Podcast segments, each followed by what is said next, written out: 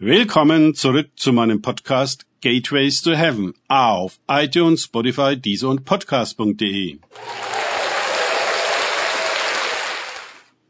Mein Name ist Markus Herbert und mein Thema heute ist die Mission.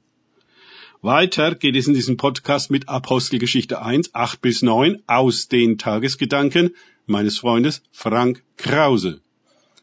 Aber ihr werdet Kraft empfangen, wenn der Heilige Geist auf euch gekommen ist.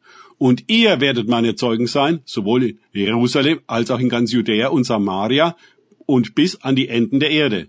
Und als er dies gesagt hatte, wurde er vor ihren Blicken emporgehoben, und eine Wolke nahm ihn auf und vor ihren Augen mit. Apostelgeschichte 1, 8 bis 9.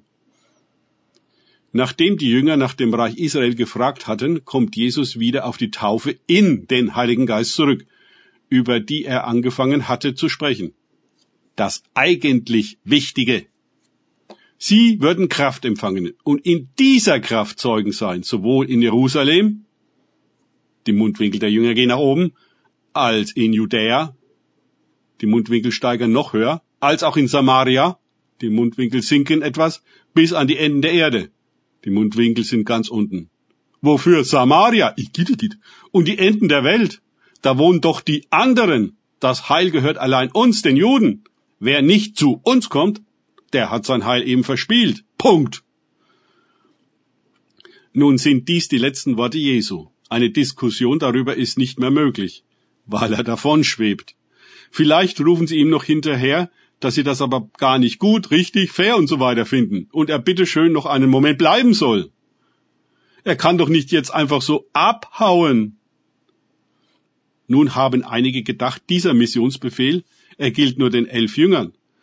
Aber wir haben gesehen, die Emaus-Jünger etwa gehörten gar nicht zu den Elfen.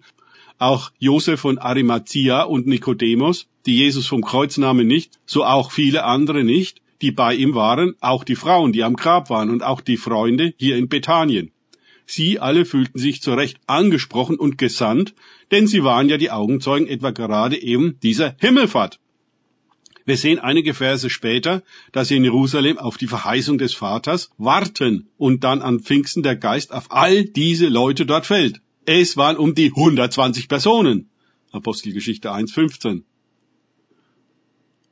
Da Menschen, die sich Jesus bewusst zuwenden, immer außergewöhnliche Erfahrungen machen und ihn ganz persönlich als die Auferstehung und das Leben erfahren und überhaupt alles, was über ihn geschrieben steht, und schließlich, wenn sie sich weiter auf ihn einlassen, auch in den Heiligen Geist getauft werden und Kraft empfangen, siehe Kapitel 10 und 11, ist diese Sendung Jesu keineswegs beschränkt auf die Apostel des Lammes, obgleich sie durchaus eine Sonderstellung innehaben.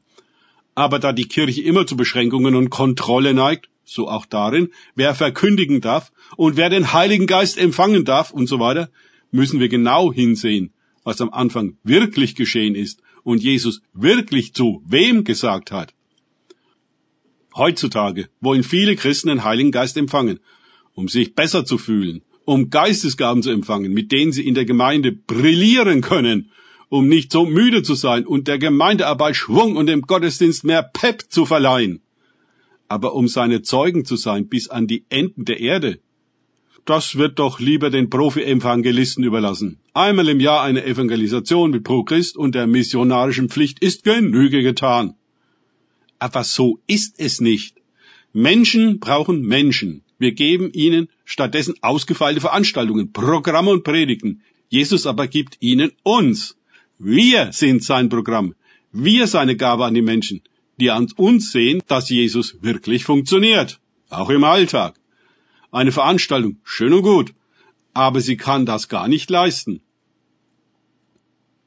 Wir sehen am Pfingsten, dass der Heilige Geist, die Verheißung des Vaters, nicht auf eine Veranstaltung und Institution ausgegossen wird, sondern auf Menschen. Wie Flammen setzt sich der Heilige Geist im Einzelnen auf die anwesenden Menschen. Er nimmt Wohnung in ihnen. Da wir so eine lange und schwierige Geschichte mit christlichen Institutionen und Veranstaltungen hinter uns haben, ist es ganz besonders wichtig für uns, das zu realisieren. Jesus beruft keine Organisation und er sendet keine Organisationen. Nun ist es nicht verboten, wenn die berufenen und gesandten Menschen sich zusammentun und auch was organisieren. Aber die Neigung, den Ruf und die Sendung, die Kraft und die Aufgabe auf einmal in die Hände von Organisationen zu legen, die dann zu hierarchischen Institutionen werden und in die Hände von sogenannten Profis, die dann zum Klerus werden, der die Laien verwaltet, die ist ungeheuer groß und extrem gefährlich. Jesus hat nichts über eine solche Institutionalisierung und nichts über eine kirchliche Hierarchie und so etwas wie Klerus Laien gesagt. Dies aber prägt durch und durch unser westliches Christentum, womit es dann kein Christentum mehr ist, sondern eine Abweichung davon. Von dort ist der Weg nicht weit zu einem Antichristentum, in dem Jesus komplett ausgeschlossen ist und draußen vor der Tür steht.